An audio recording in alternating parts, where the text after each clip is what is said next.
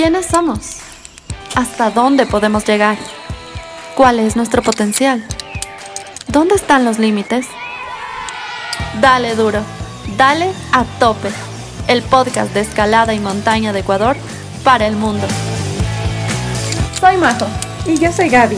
Y juntas seremos sus anfitrionas en este episodio. Bienvenidas y bienvenidos.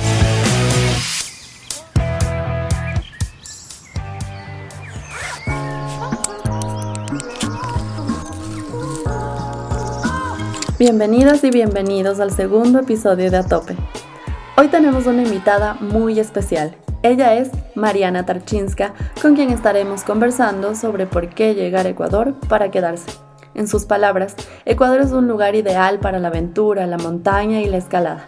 Con sus hermosos paisajes, escaladores, escaladoras y montañistas que nos visitan se quedan enamorados y encuentran el nivel de aventura que buscaban.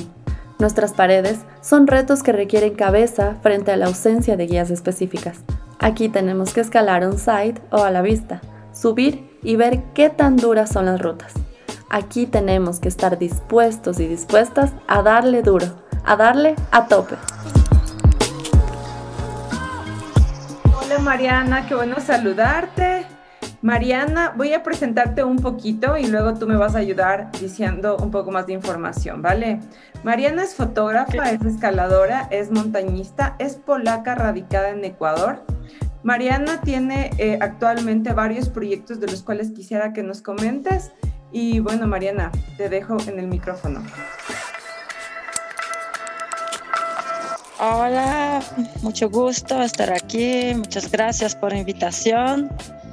Eh, soy Mariana Tarchinska, soy escaladora y montañista y fotógrafa eh, radicada aquí en Ecuador. Estoy viviendo aquí ya siete años.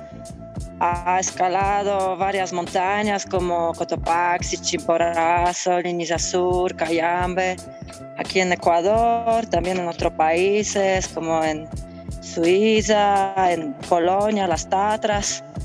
Y también estoy muy dedicada a escalada a la roca. Ahora recién llegué a Cojitambo. Entonces la entrevista es desde aquí, un, cerro, eh, muy buen sitio en Ecuador para escalada. Tiene más que 200 vías tradicional y, y deportivas de, de grado hasta 8C. Entonces, está muy chévere estar aquí. Y bienvenidos al tope para escuchar las, las entrevistas desde Ecuador. Gracias Mariana, qué rico, qué envidia que estés allá. Definitivamente se ve un día hermoso. Saludos a ¿Dónde está tu perrita? ¿Dónde está la Eso es la red. Ahí se ve el cerro. ¿Dónde es Masha? Masha, venga. Las personas que nos están escuchando, que ahorita Mariana tiene un fondo espectacular y que además está acompañada de sus perritos. ¿Tus perritos siempre te acompañan en tus viajes? Sí, cuando puedo llevarle siempre le llevo. Hay algunas reservas nacionales donde no se puede llevar perritos, pero son muy poquitas. Entonces, en la mayoría sitios, en la mayoría sitios sí se puede, puede llevar. Entonces, sí me gusta escalar con ella. Oh, Masha. Bueno, bienvenida Masha también. Bienvenida a Tope. Eh, te vamos a hacer unas preguntas para romper el hielo, Mariana. ¿Dulce o salada? Dulce. ¿Invierno o verano? Eh, verano. ¿Día favorito de la semana? Lunes. ¿Color favorito? Eh, rosado. ¿Perros o gatos? Perros. ¿Palabra favorita? Mm, venga.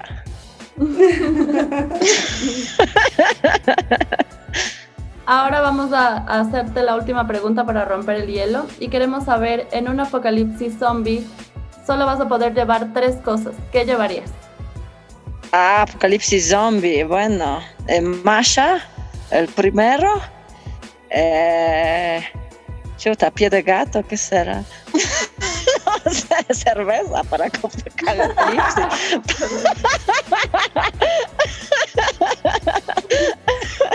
ahí sí, ahí sobrevivo, ahí sobrevivo. Yo, comparto contigo, ojalá me toque estar en ese apocalipsis junto a ti. Si es que estamos en un apocalipsis, ya sabemos quién tiene las cervezas.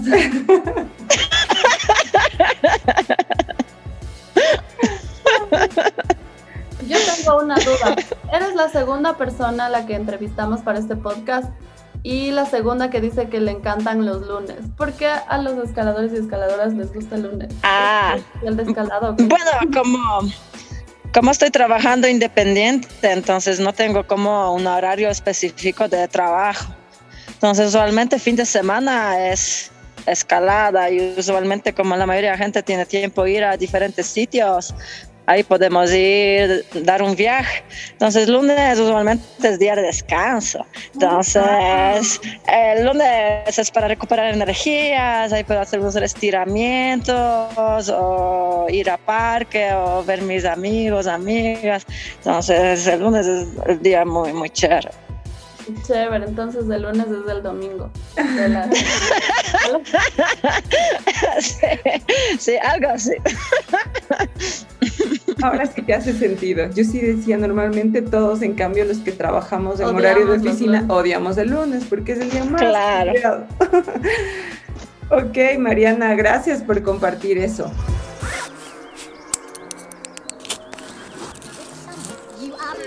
Mariana, queremos empezar por hacerte algunas preguntas para mirar ahora en qué estás, Mariana, con qué proyecto vas ahora. Cuéntanos eh, en qué estás trabajando. Bueno, tengo, tengo dos proyectos principales. Uno es Cordal Libertad, donde estamos subiendo montaña con, con mujeres y la idea de ese proyecto es, bueno, ese proyecto tenía dos etapas. Primera etapa era eh, hacer cordas femeninas y subir la montaña, básicamente tan simple como esto.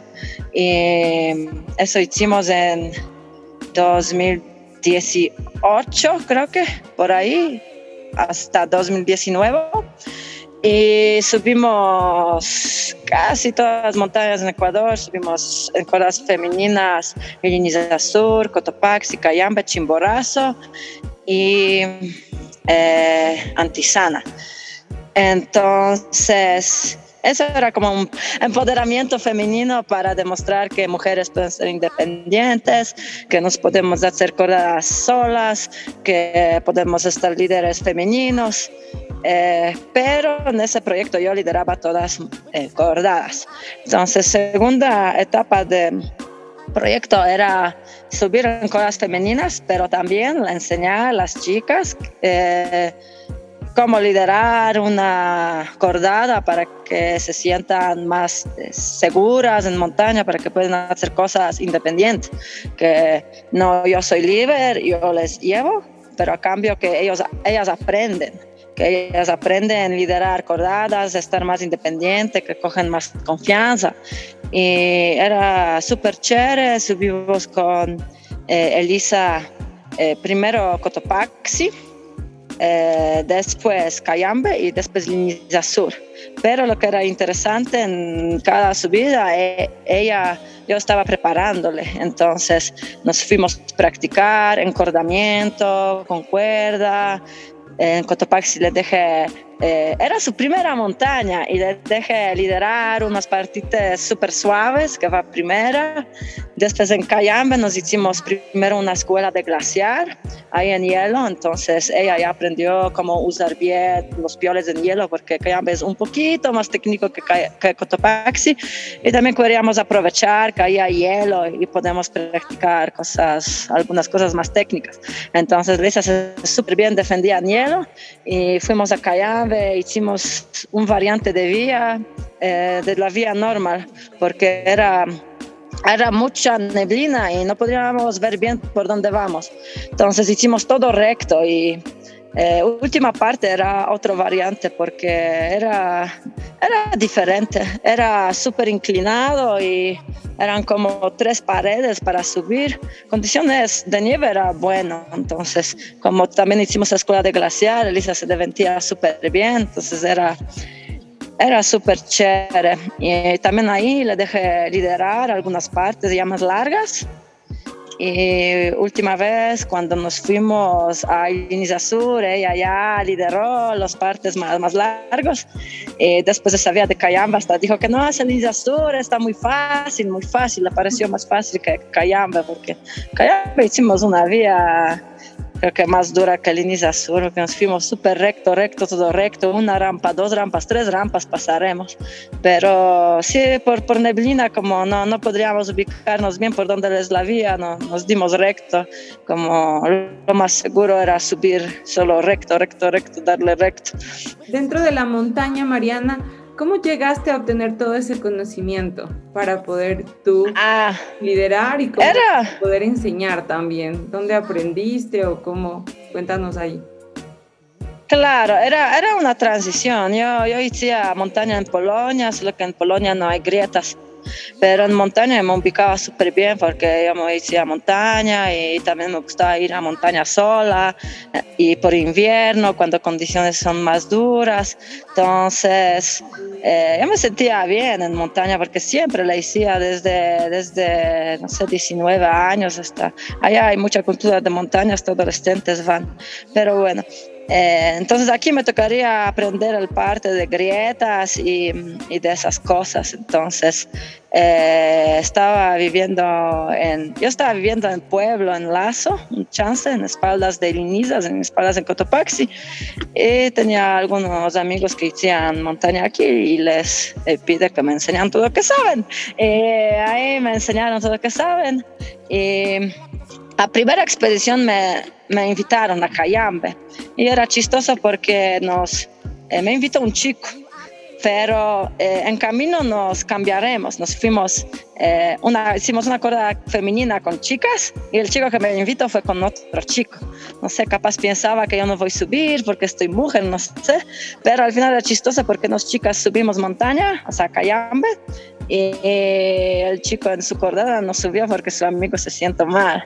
Entonces ahí se nació la idea de hacer cordadas femeninas, que las mujeres son poderosas, que son fuertes, que podemos hacer cosas solas. Al principio yo estaba subiendo con Lidia Zampas, eh, estaremos y con más otras personas, pero la mayoría era acordada con ella. Y después se nació esa idea para también compartir todos los conocimientos con, con otras chicas que, que, quieren estar subiendo montaña y liderar cordadas. La Lidia, después nuestras cordadas y femeninas, también empezó a liderar cordadas, entonces sí era súper chévere ver cómo las mujeres son súper motivadas también. Sí, justo eso te iba a preguntar. Eh, ¿Cómo se siente enseñarle solamente a mujeres a escalar o a hacer montaña?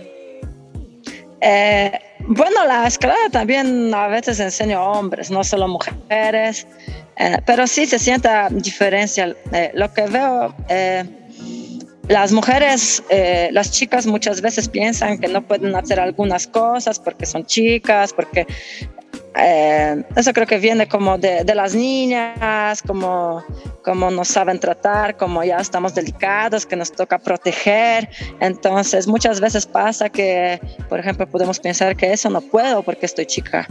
A mí a veces también pasaba que, por ejemplo, especialmente en la escuela donde está fuerza, que estaba pensando, por ejemplo, que algún movimiento no puedo porque ya estoy chica, pero eh, cuando una chica está escalando con otra chica o enseñando a otra chica, ya, ya este argumento ya, ya no existe porque ya, ya, ya pueden ver que una chica escala esa vía puede hacerlo, entonces piensan que yo puedo también, yo puedo también.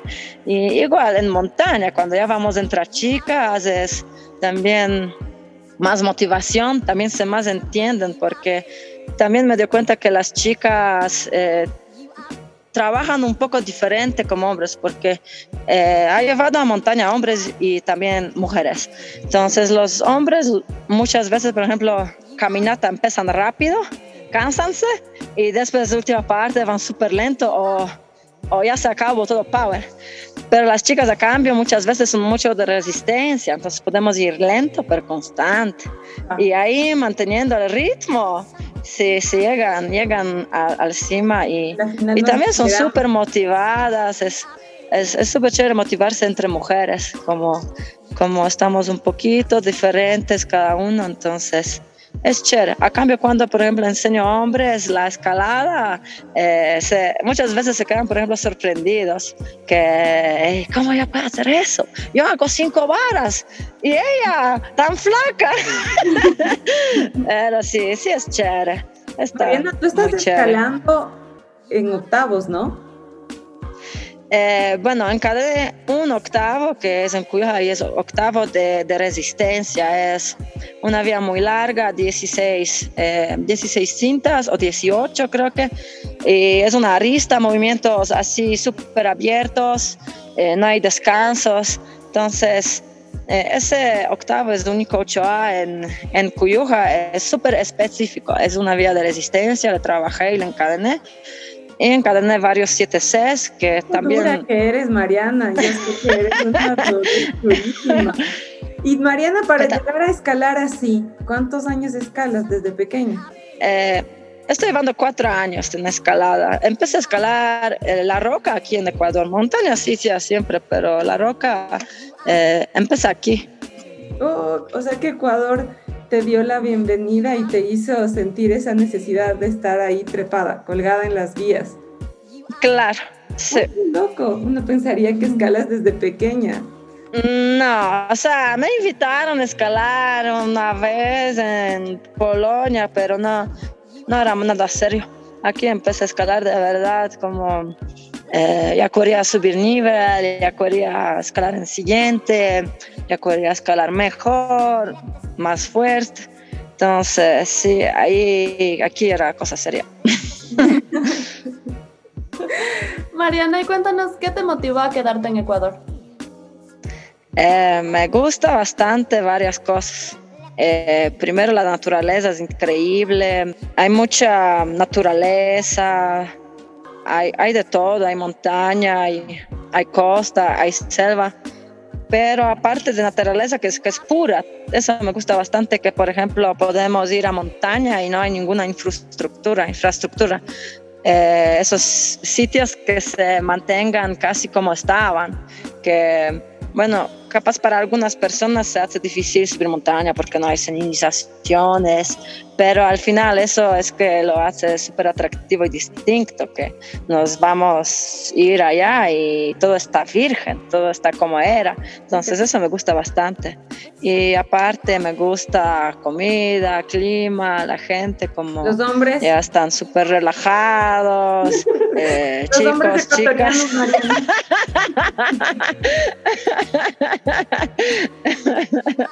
claro, sí. Y dentro de esas, esas anécdotas que nos puedes contar aquí de Ecuador, ¿cuál? O, bueno, si no es de Ecuador, de tus otros viajes, cuéntanos una así que te haya marcado. Última vez nos fuimos a escalar en La Oña con amigos y amigas. Eh, un sitio increíble, selvatico. Y primer día ahí encadené un 7B a vista escalando todo el día en la roca, mm, estilo que no, no ha escalado allá nunca, primera vez, era súper feliz. Y nos fuimos a buscar eh, otra zona de escalada, me alejé un poco de las chicas buscando la, la zona y ellas empezaron a regresar y, y para, no, para alcanzarles, como ya me alejé, empecé a correr y ahí es cuando me pincho la, una planta venenosa en, en rodilla y, y, me quedo lesionada una semana, no podría doblar la rodilla. Entonces, eh, era chistoso porque escalando todavía no me pasó nada, pero caminando en, en la paja y plantas me pincha una planta venenosa y no puedo doblar la rodilla como como una persona de 70 años por, por una semana, pero ya, ya se desinflamó y, y ya pasó.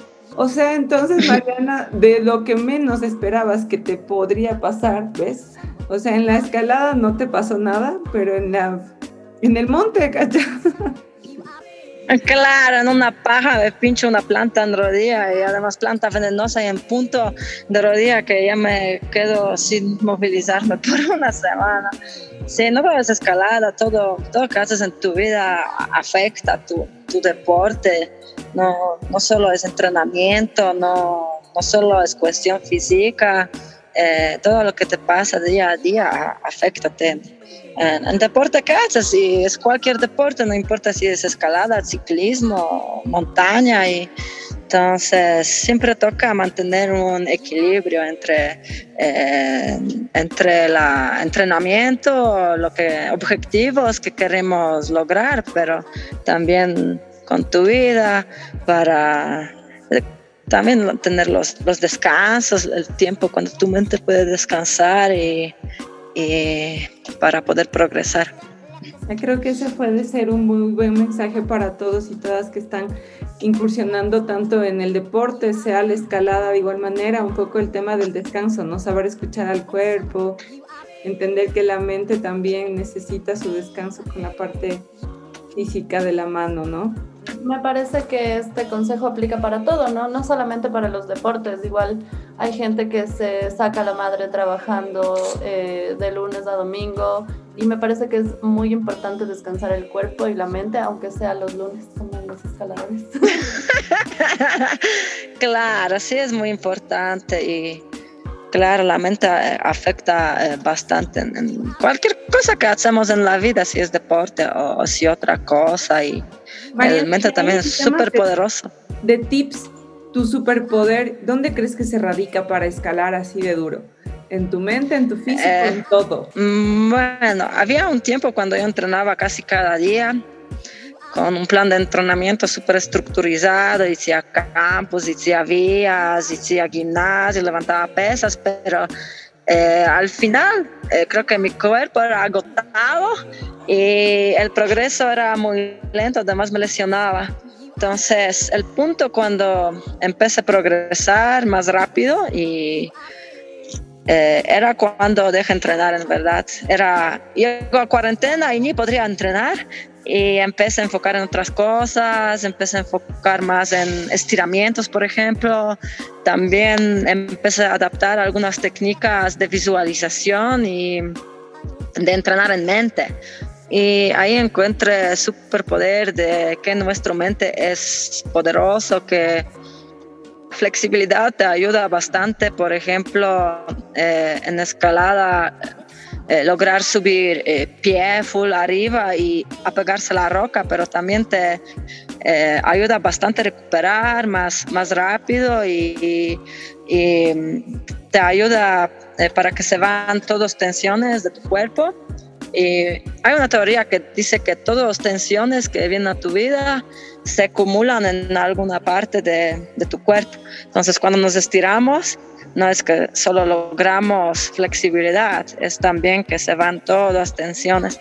Entonces, esa parte era súper chévere, a ver cómo, eh, cómo mi cuerpo puede llegar a más flexibilidad y también la recuperación que está más progresiva y otra parte que adopté era entrenamiento en mente, en, en la vía arista que es súper larga, no le podría dar más que una vez al día y era en Cuyuja, era un viaje de dos horas, entonces tampoco no le podría dar cada día. Entonces lo que hacía entre peques, que a veces eran solo una vez a semana, eh, entrenaba esa vía en mente y me dio cuenta que eh, entrenando la vía en mente cada día se contaba casi como un pegue en real que estaba progresando en próximamente porque le entrenaba en mente. Entonces esa parte era interesante a descubrir que el poder de tu, de tu mente, básicamente. Hay también una teoría que dice que mm, tu cuerpo no reconoce lo que es subconsciente y lo que eh, haces en la vida real. Entonces, esa teoría dice que si te entrenas en mente, tus músculos igual se van a poner más fuerte porque tu mente va a mandar los impulsos y eh, tu cuerpo, si le visualizas bien con todos los detalles, con todo sentido de roca, eh, tu cuerpo no, no, va a reconocer que eso es solo tu imaginación. Y igual se va a poner más, más fuerte y, y en esa vía sí podría ver los efectos de eso porque una semana deja entrenar en mente y progreso fue abajo. Entonces dije, no, no, no es verdad, verdad. Y regresa a, a entrenar en mente y regresa al próximo pegue, solo dos vuelos y ya. y después le di dos veces más y, salió. Pero dos veces más físicamente, en mente mucho más. Wow, Mariana, ahora sí nos hemos quedado pues con la boca abierta porque en realidad creo que toda esta temporada que hemos pasado en pandemia, no sé si les ha pasado, pero ha llegado mucho eh, esta tendencia de, del mindfulness y de que efectivamente para estar en casa tanto tiempo encerrados, lo que nos han recomendado es el manejo completo de la mente, ¿no? Y hace mucho sentido que, que, no solamente se lo traslada en el deporte, sino que en el día a día, pues la manifestación que hacemos de lo que queremos, cómo lo queremos, que utilicemos nuestros cinco sentidos, que sea completamente sensorial, lo que acabas de decir, ¿no? Que por poco nos traslademos a Cuyuja en la mente, suena espectacular, increíble, qué buen tip. Oh, lo quiero implementar ya. voy a dejar de hacer Dejemos de hacer deporte en la vida real. Ah, solo tronamos así con ojos cerrados. Termino con unos brazos mejores que nadie. Mariana, ahora quisiéramos que nos cuentes qué proyectos tienes pensados a futuro. Eh, bueno, ahora ya, ya se acabó temporada de, de montaña porque hay verano y mucho viento y estoy más enfocada en la escalada. Entonces, un proyecto es escalar las vías de dificultad y otro proyecto es eh, free solo. Recién frisolé aquí en Cojitambo dos vías, dos multilargos, unos langarota de, de siete largos y otras que chuchame ves de de unos tres largos. Eh, las dos somos, somos 6B más, pero son de placa, con unos pasos ahí de verticales o de slab con prestas chiquitas. Y otra es la Prudencia Z en, en Ruco Pichincha que le dan en Topo 7A. Es una placa de equilibrio y de presas finas. Eh, bueno, para mí es muy interesante en tema de frisolo el control mental, porque ahí no hay ningún espacio, ningún error. Entonces, para hacer solo necesitamos tener muy fuerte control mental, saber bien nuestro cuerpo, lo que, lo que podemos hacer, lo que estamos capables nosotros y hacerlo bien, obviamente. Escalada es deporte de riesgo. Ahí, cuando escalamos con cuerda, cualquier error puede eh, causar una lesión o lesión grave o hasta muerte, pero a cambio en solo no hay espacio de ningún error. Ahí si metimos un error, obviamente lo más probable es que ya... No vivamos para Ya, claro. Entonces, para mí el frisoro es un, desafío eh, como mental, como... Eh, cómo controlar eh, mi cuerpo con mente y eh, llegar a ese punto que ya sé que no voy a meter ningún error y, que ya puedo escalar esa vía, decimos, eh, sin cuerda. Que, que ya sé bien los movimientos, sé bien dónde son los agarres, sé viendo cómo moverme y y yo sé que ya no me voy a caer, que no hay esa opción. Entonces eso también es algún tipo de, de liberación, como eh, al final cuando escalamos dependemos de otra persona que te, que te asegura. Súper, no sé, como inmortal, de alguna manera, ¿viste? Porque recientemente lo cumpliste en el Ruco y no sé, me imagino que es una línea de adrenalina muy alta, Mariana. Muy loco, muy personal, muy íntimo. Solo tú sabes cuándo estás lista. Eh, bueno, esa vía eh, escalé eh, tres veces ese día y cada vez poniendo menos cintas para entrenar mente, para ver cómo me voy a sentir. Entonces, en primera puse todas, revisé bien movimientos. En otra eh, puse mm, cada segunda y en tercera solo puse antes de crux. Entonces, en esa manera también es como entrenar tu mente, cómo te vas a sentir, si sabes que no tienes ninguna cinta. Eh, pero estaba pensando frisolearse había medio año, es verdad. Y era como cada vez cuando me imaginaba que voy a frisolearle, pero escalando con cuerda, poniendo cinta, me caía. Entonces decía que no, no, eso no es buena idea, eso no es buena idea.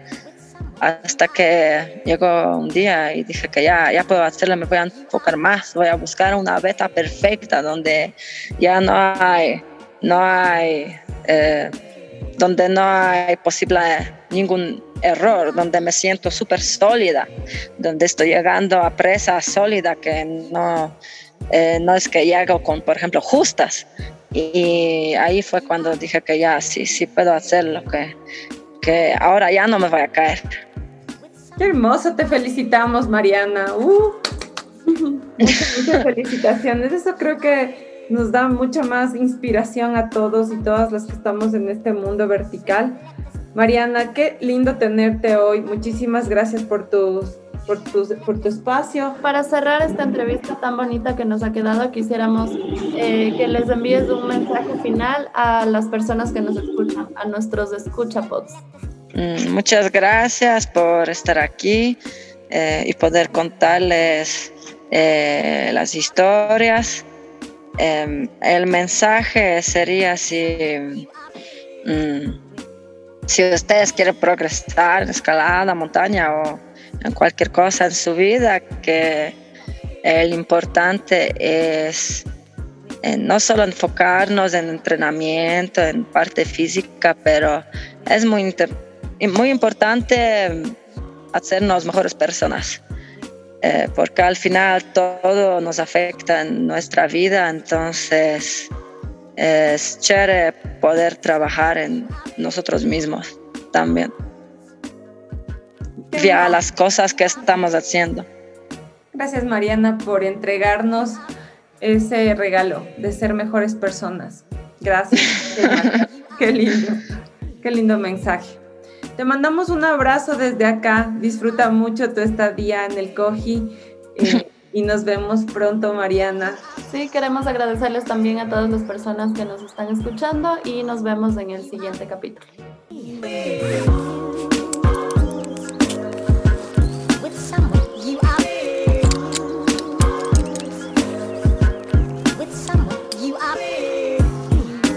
Queremos agradecer a todos y todos quienes hacen posible a Tope. Amancay, de Andrea Castillo. Luis Vivar. Estudio Llana.